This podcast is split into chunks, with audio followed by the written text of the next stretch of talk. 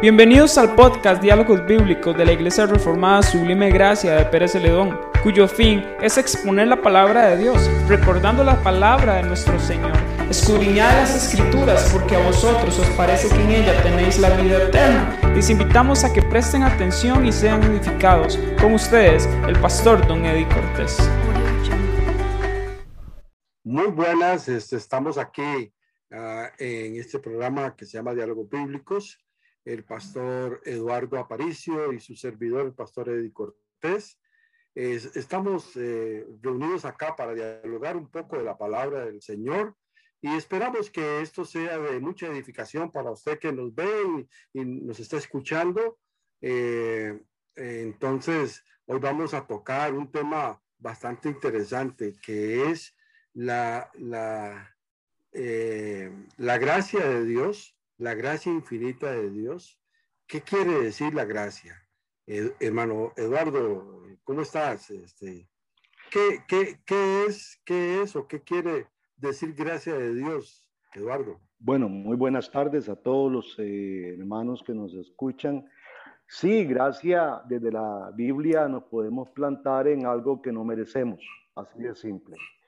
Eh, cuando nosotros hablamos de gracia, tenemos que recurrir un poquito a la historia, por qué se habla de la gracia, por qué hablamos de sola gracia, por qué hablamos de las cinco solas o el famoso tulip, que el tulip es un acróstico eh, que involucra lo que es la gracia, porque para hablar de gracia tenemos que involucrar temas de más. Entonces, más o menos, para poder entender, la gracia es algo que nadie merece ningún ser humano merece y que Dios lo da por misericordia. O sea, en otras palabras, e-, Eduardo, la gracia es el favor no merecido de, nuestro Dios Santo, ofrecido gratuitamente a nosotros, los pecadores. Este, eso es lo que, lo que quiere decir la gracia de Dios. Eh, Dios no está obligado o está obligado a darnos esa gracia, Eduardo? En lo más mínimo, yo en otras ocasiones he dicho que el hombre no es merecedor de nada. Eh, todo es por gracia y para gloria de Dios mismo. Nosotros no merecíamos, estábamos muertos en nuestros delitos y pecados. Y mucha eh, gente cree que la gracia es solamente salvación y lo enfoca solamente en ese punto. No, hay herramientas de gracia. La gracia ah, implica no solamente el que Dios salva, sino que ya en esa vida, el salvado, en esa nueva vida, tiene todas las herramientas que Dios da, que son herramientas de la gracia. Mm. En otras palabras, si, si Dios estuviera obligado a, a, darnos, a darnos la gracia, entonces no sería por gracia. O sea, si Dios estuviera obligado a darnos el perdón, ya no sería por la gracia de Dios, sino por una obligación, me parece.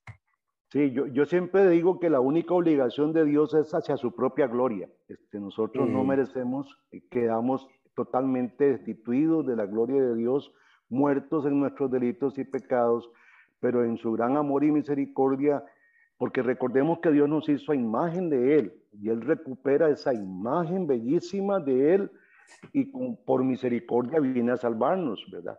Y él eh, viene a salvar a un grupo selecto y elegido que a él por su propia voluntad, en su soberanía, acoge y recoge. Mm. Entonces, este, podríamos decir, o, la pregunta sería, ¿por qué necesitamos la gracia de Dios? El ser humano, para poder sobrevivir en este planeta, necesita urgentemente esa gracia. O sea, sin esa gracia de Dios, que es algo inmerecido, no, Dios no nos está salvando por alguna obra eh, que nosotros hayamos hecho. La humanidad hoy cree eh, y la humanidad piensa que ellos no son tan malos. Eh, algunos, como ocurrió a finales del siglo IV con un hombre llamado Pelagio, pensó que lo dijo y, propuso una doctrina que marchó a través de la historia esté ensuciando y destruyendo toda la verdad bíblica, que el hombre nace bueno y que el hombre en ese, que, el hombre al, ser bueno puede tomar una decisión entre lo bueno y lo malo y que el hombre puede optar por Dios. Pero eh, eso es una gran aberración humana eh, quien fue condenado, por cierto, y lo revive allá en el siglo XVII, un hombre llamado Jacobo Arminio, y, es, condenado también en Dortmund, en Alemania, y, y, trastorna, hasta hoy ha trastornado a toda América Latina, no solamente al mundo, América Latina ha sido quizá la más afectada por este pensamiento. Dios salva por su gloria, para su gloria nada más, al hombre. Mm.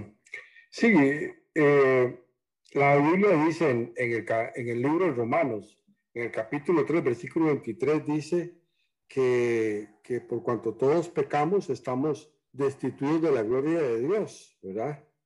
Este, en realidad, Eduardo, ¿qué podríamos decir que es pecado entonces? Mira, pecado así, en palabras muy simples, hermano, el pecado es una infracción de una ley. Tenemos que remontarnos al principio, cuando Dios crea este paraíso maravilloso y pone, eh, hace un pacto con el hombre, pone una señal donde le dice al hombre que lo crea imagen de él, casi igual, pero no igual, porque Dios tiene todo poder sobre todas las cosas y le dice al hombre, no puedes tomar de ese árbol. Eh, esta es la razón y el hombre viene, infringe esa orden que Dios da y esto es lo que provoca a la postre la muerte y lo que leías ahora en Romanos capítulo 3. Y no solamente eso, un poquito más atrás de tu lectura, hermano, también la Biblia dice que somos, eh, no hay ni uno bueno en, el planeta, o sea, no hay ni uno solo bueno. Y, entonces es interesante poderse leer todo el capítulo 3 y ojalá el capítulo 1 también de Romanos. Claro, claro. Entonces, este, podríamos decir que todo aquello que nos aleja de Dios, eh, decirlo de una manera muy sencilla, eh, es, es pecado. a mí me parece, Eduardo, que que el decálogo es una buena muestra de lo que no se debe hacer y lo que se debe hacer. ¿No te parece? Por ejemplo, cuando el Señor dice, por ejemplo, en el decálogo, no matarás. Claro. ¿Verdad?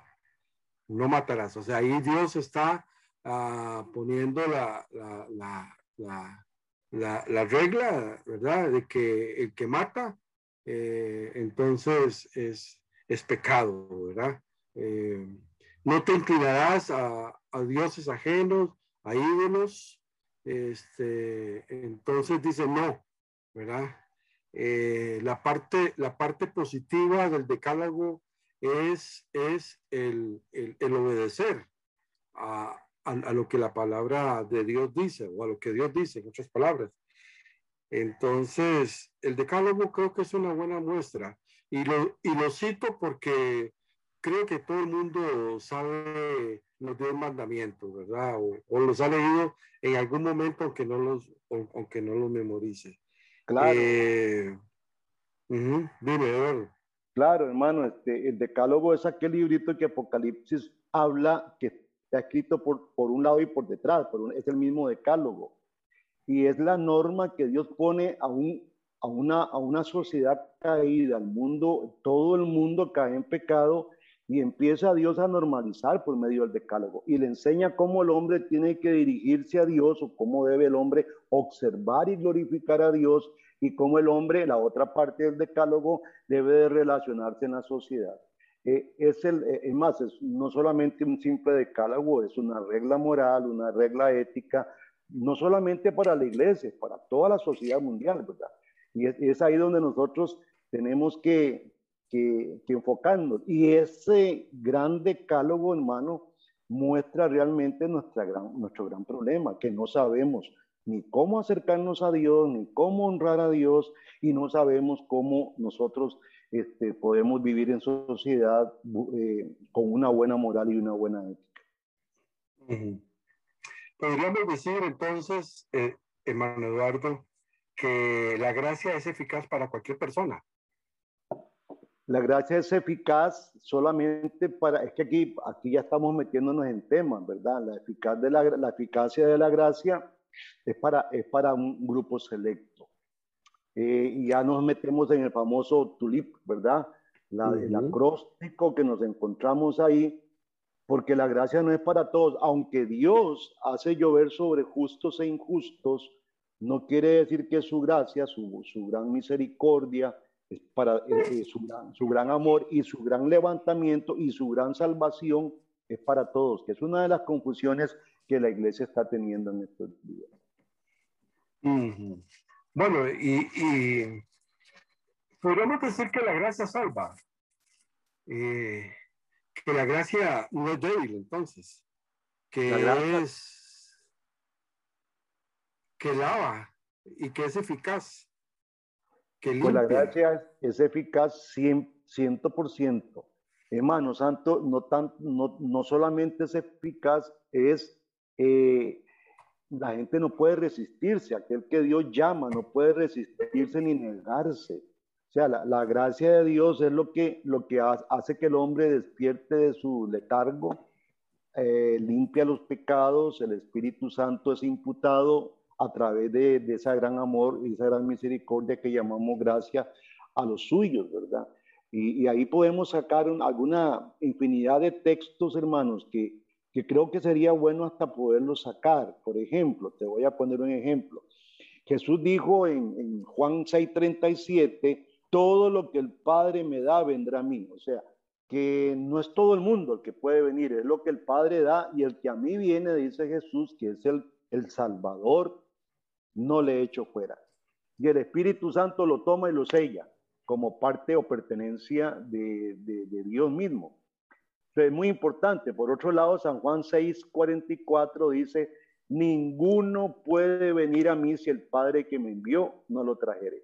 Ya desde aquí vemos que eh, esto es eh, incondicional, no sé, eh, perdón, se condiciona a, un grupo de gente, es irresistible porque nadie se puede resistir al llamado de Dios.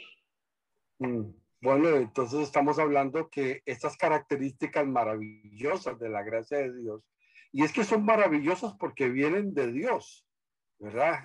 Este, eh, la gracia es entonces efectiva, es fuerte, que por sí misma es suficiente para salvarnos a, cada uno de los que hemos sido llamados. O sea, en, en otras palabras, hermano Eduardo, podemos decirle a las personas que nos están escuchando que es totalmente confiable la gracia de Dios, que es algo que se obtiene y no es algo que se, que se obtiene hoy y mañana se pierde. Es algo que permanece. Permanece, como dice San Juan 14, cuando Dios entrega el Espíritu Santo, eh, o promete el Espíritu Santo cuando le dice a los discípulos, me conviene que les conviene a ustedes que yo me vaya, de lo contrario, eh, no, no podría enviar, o sea, si yo me voy, les voy a enviar el consolador y se los voy a dar por siempre, para siempre. Eh, hay ideas también ahí que son, mira, hay muchas ideas, por ejemplo, en cuanto a que el hombre es bueno eh, en, el en el mundo religioso, en el filosófico también se cree que el hombre nace, nace bueno, hay muchos filósofos en la, historia que dijeron esto, eh, pues no, no, fue la excepción con, con Jacobo Arminio, un holandés, ¿verdad? Que dijo que sí, que el hombre podía y que no nacía malo, que podía tomar elecciones. Pero nosotros, por eso te digo, hermano, que todos estos temas, eh, la gracia, conecta un sinfín de... No podemos hablar de temas, pero no podemos hablar de gracia si no hablábamos de depravación total. Porque gracia no puede existir si no hay depravación total. Entonces es muy importante quizás tocar todos estos temas en función de la gracia porque es como cuando vemos algo blanco, no lo podemos distinguir si no hay un fondo negro o viceversa. Es muy importante que entendamos nosotros la gracia desde todos esos ángulos, depravación total, partiendo de que el hombre es depravado totalmente, que está muerto, que no puede hacer nada, que tiene que ser levantado por Dios. Bueno, hay una idea, hablando de, de, de, estas ideas que estás hablando, ya hablaste de una, de que, de que muchos piensan que que son buenos, que no necesitan, yo, yo no me meto con mi vecino, yo nunca he asesinado a nadie, nunca he salido en los periódicos ni en la televisión, ahí en algún escándalo de, de, contrabando, de algún, o de, o de eh, ¿cómo? Manejos, eh, manejos indebidos de, de dinero. Este, yo soy una buena persona. Eh, esa es una manera, ¿verdad? Pero también, Eduardo, existe otra que es muy popular y que lamentablemente hoy en día lo vemos en muchas iglesias. Bueno, la iglesia católica lo enseña, pero también como, como una doctrina. Pero, pero, pero hoy en día en muchas iglesias evangélicas están, están enseñando esto de cómo adquirir los beneficios de Dios, la gracia de Dios, este, y, y es que es el, el, la idea de que uno puede, por las obras, este, hacer justicia o justificarse para tener esa, obtener esa gracia de Dios. Sí, es lastimoso ver toda esta práctica en iglesias. Yo tal vez en la sociedad del mundo, la gente no, no creyente, eh, pues tal vez lo, lo, justificaría un poco que pensaran así, pero dentro de la iglesia, donde tenemos la escritura a mano y podemos acudir a Efesios capítulo 2 que nos dice que la salvación no es por obra. Y una obra es cualquier acción determinada que un hombre hace. Entonces, de ahí es un poco difícil pues justificar y decir, mire, hay, un, hay una herejía o está errado, porque la palabra herejía a veces es muy, parece muy grosera, pero es la palabra más adecuada. Eh, decir, es una herejía porque eso está contra lo que Dios está eh, diciendo y contra lo que Dios está haciendo, que es salvando a la humanidad sin ningún mérito, porque no hay ningún mérito, ni podemos hacer alguna obra que nos haga merecedor a nosotros de esta salvación tan grande, que hay que verla en todo el esplendor, la salvación de Jesús, que tal vez en otro podcast podemos nosotros hablar de la gran salvación de Jesús.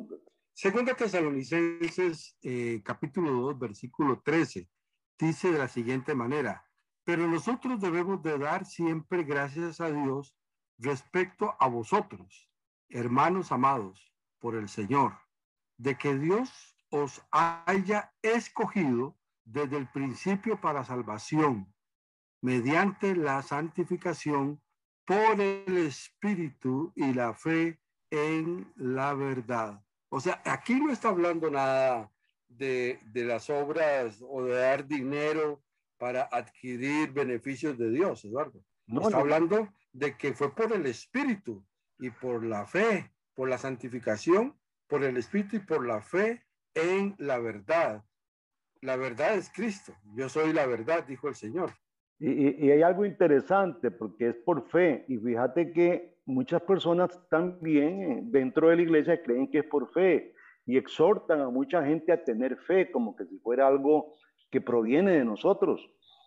La Biblia dice en Efesios que la fe es de Dios, o sea, hasta, eh, y ahí donde hablamos de las eh, herramientas de, de, gracia, ¿verdad? Yo le, yo le llamo de esta forma, porque Dios da una comisión a alguien y, y también lo, comisiona, y Dios este, nos da la fe en esa salvación tan grande que tiene que ser por fe, que no es de nosotros, Dios nos la regala y es imputada por medio de otra herramienta que es la escritura y otra gran herramienta que aquí con mucho respeto lo digo porque es el Espíritu Santo, que es nuestro consolador, es el que nos enseña, es el que nos redarguye, el que nos va a dirigir en todo este peregrinaje que tenemos nosotros. Entonces, e, es muy importante que nosotros entendamos que la fe no viene de nosotros, es un regalo de gracia un regalo de Dios, una herramienta que Dios nos da para la salvación. Claro. Este, eh, Eduardo, mira, aquí en segunda de Timoteo, capítulo 1, versículo 9, qué interesante lo que dice Pablo a Timoteo. Dice, quien lo salvó y llamó con mandamiento santo, no conforme a nuestras obras, sino según el propósito suyo, el propósito suyo y la gracia que nos fue dada en Cristo Jesús antes de los tiempos de los siglos.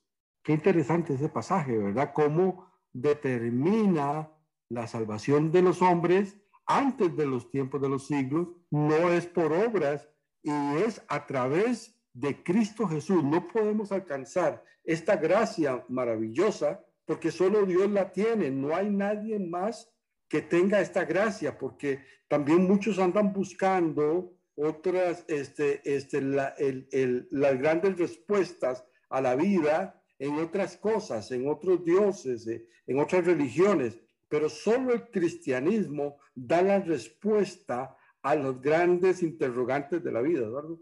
Claro, mira, ese texto es maravilloso, hermano.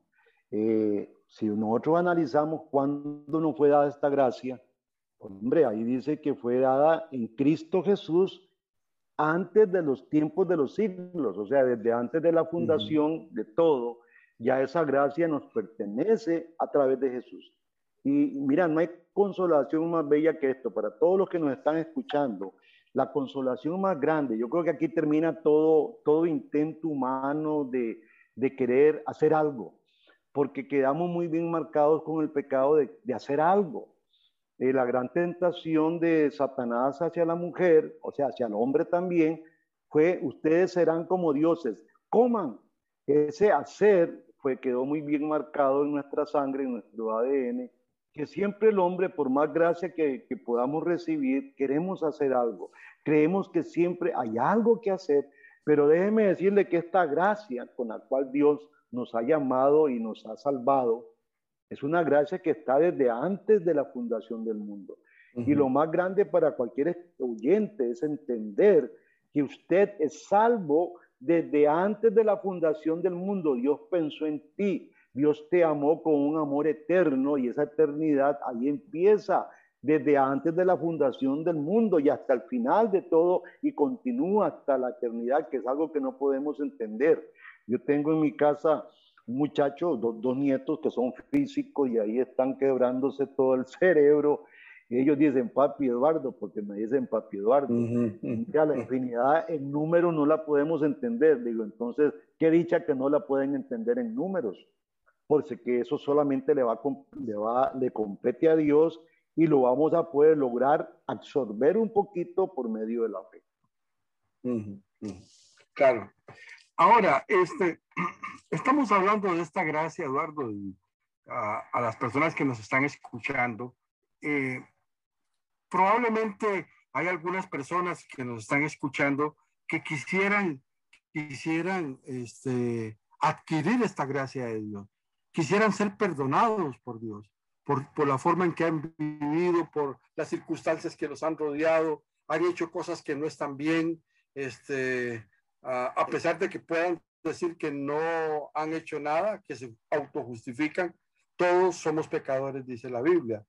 Eh, Romanos capítulo 2, versículo 4, Eduardo dice, dice algo muy interesante porque eh, eh, esta es una exhortación a los, a los que son indiferentes a las cosas de Dios. Por ejemplo, dice en Romanos 2, 4, o menospreciáis las riquezas de su benignidad, o sea, hablando de Dios, ¿verdad?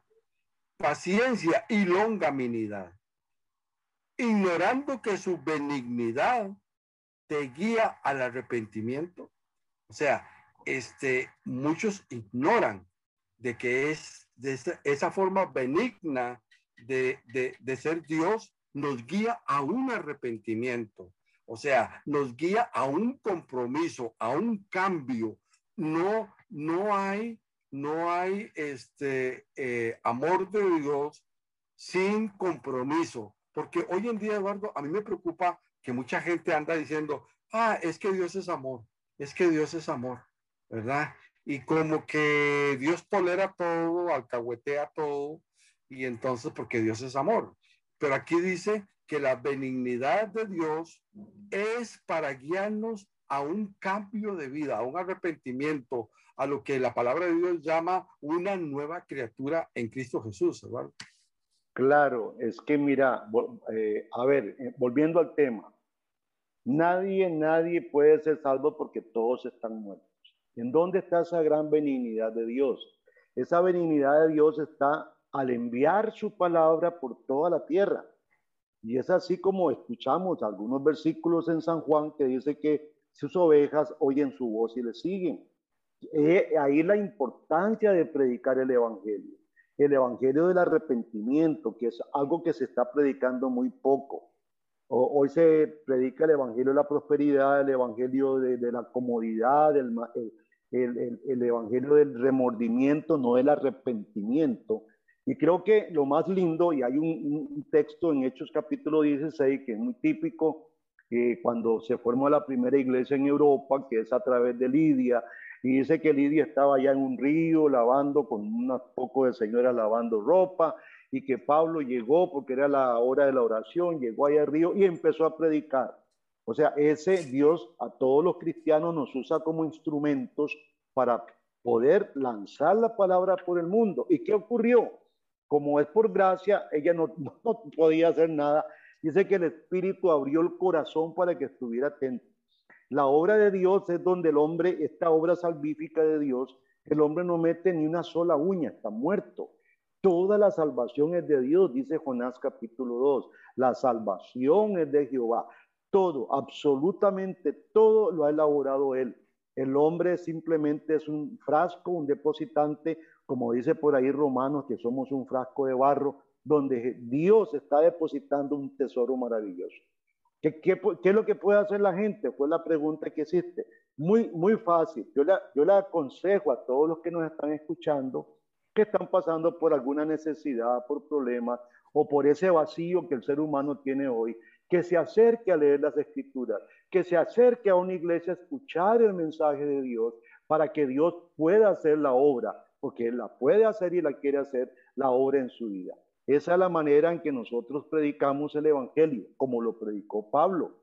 No sabemos quiénes son las personas que Dios va a salvar, pero sabemos que la herramienta que Dios usa para salvación es su palabra y su espíritu que están unidos eh, como dos como la uña y la, mugre, dijo por ahí un hermano nuestro, claro, y, y, aquí vemos eh, este ejemplo que estás dando de esta mujer que estaba lavando la ropa y, y, que, y que el apóstol se acercó y empezó a predicar y, y ella abrió su corazón ella, ella, el Espíritu Santo le abrió el, corazón a ella, ella. Eh, eh, el Espíritu Santo le abrió el corazón y ella empezó a escuchar la palabra de Dios. Ahora, en el texto que leí anteriormente de Romanos 2.4, comienza diciendo, o menospreciáis las riquezas de su benignidad.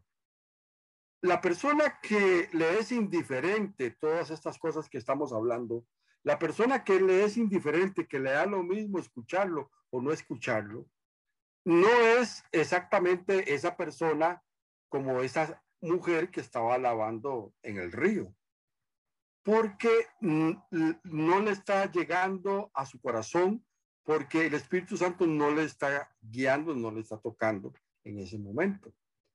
En cambio, la diferencia se encuentra en Segunda de Corintios, capítulo 7, versículos, versículo 10 que fue lo que le pasó a esta mujer cuando escuchó el mensaje de la palabra de Dios. Y esto lo digo, eh, pastor Eduardo, porque yo quisiera que si alguna persona está escuchando este mensaje, este, y, se siente realmente conmovido y quisiera, eh, le motiva a buscar más de Dios, quiero, quiero leerle este versículo 2 Corintios 7:10, ya para terminar. Porque la tristeza que es según Dios produce arrepentimiento, no produce burla, no produce menosprecio a las riquezas de su benignidad, no produce arrepentimiento para salvación. Qué interesante esto, ¿verdad? De que no hay que arrepentirse, o sea, Pablo dice, si usted, si usted se siente triste y de todo porque usted es un pecador, no tiene por qué sentirse mal porque se siente así. Es, es eh, en, en, un sentido, lo que quiere decir es que es algo natural de, que usted se sienta así porque el Espíritu Santo le está tocando, le está, le está ah, llegando a su vida, a su corazón. Y dice, pero la tristeza del mundo produce muerte. O sea, la tristeza del mundo, la agonía del mundo, las cosas que da el mundo, cuando el hombre se siente solo, triste, abandonado, cuando el hombre se siente o la mujer cansada de los problemas en el hogar, del marido que la maltrata, de los problemas en el trabajo, los problemas con los hijos, problemas aquí y para allá. Esa tristeza del mundo produce una muerte, pero la tristeza de Dios es una tristeza que es una tristeza que después se convierte en alegría, en gozo. Eh, hermano Eduardo. Sí, muy lindo el texto, hermano. Dice que esa tristeza de Dios, que la provoca Dios casualmente al hombre, la provoca con un objetivo. El objetivo es arrepentimiento. Y ese arrepentimiento lo produce Dios también. Es interesante cómo Dios provoca a la persona, en por medio de la tristeza, lo provoca a un arrepentimiento, a un cambio, a un reconocimiento de aquel. Pero este mundo, yo hablo, por ejemplo, hablé ahora de arrepentimiento y remordimiento, y aquí yo puedo ver las dos, las dos partes, ¿verdad? El mundo produce no arrepentimiento, produce un remordimiento. Y la tristeza lo lleva a estrés y ahí muere. Pero Dios te provoca para vida eterna un arrepentimiento. Es una maravilla el texto que ha sacado, hermano. Y yo le digo a todas las personas que nos escuchan, que están ahí pasando por problemas, como dijo Eddie, aquí tenemos un Dios con los brazos abiertos. Jesús está con los brazos abiertos para acogerte, para recibirte así como estás, tal como soy. Hay un himno maravilloso que habla de esto. Como estés, Dios te recibe porque Dios te ama. Ven a Él. Hay otro himno también que habla de esto. Ven a Él y corre, querido oyente, si estás en, problemas de angustia, porque quizás esa tristeza te la está provocando Dios para que te arrepientas, para que obtenga la salvación que Él tiene preparada para ti por gracia. Así es. Bueno, eh, Eduardo, creo que llegamos al final de este, de este diálogo bíblico de hoy. Gracias a, las personas que nos están escuchando. Este, espero que les sea de mucha bendición y edificación. Les habló el pastor Eddie Cortés. Y Eduardo, si gustas despedirte. Sí, también un gusto, un placer. Les habló el, pastor Eduardo Aparicio y estamos para servirles. Hasta pronto. Muchas gracias.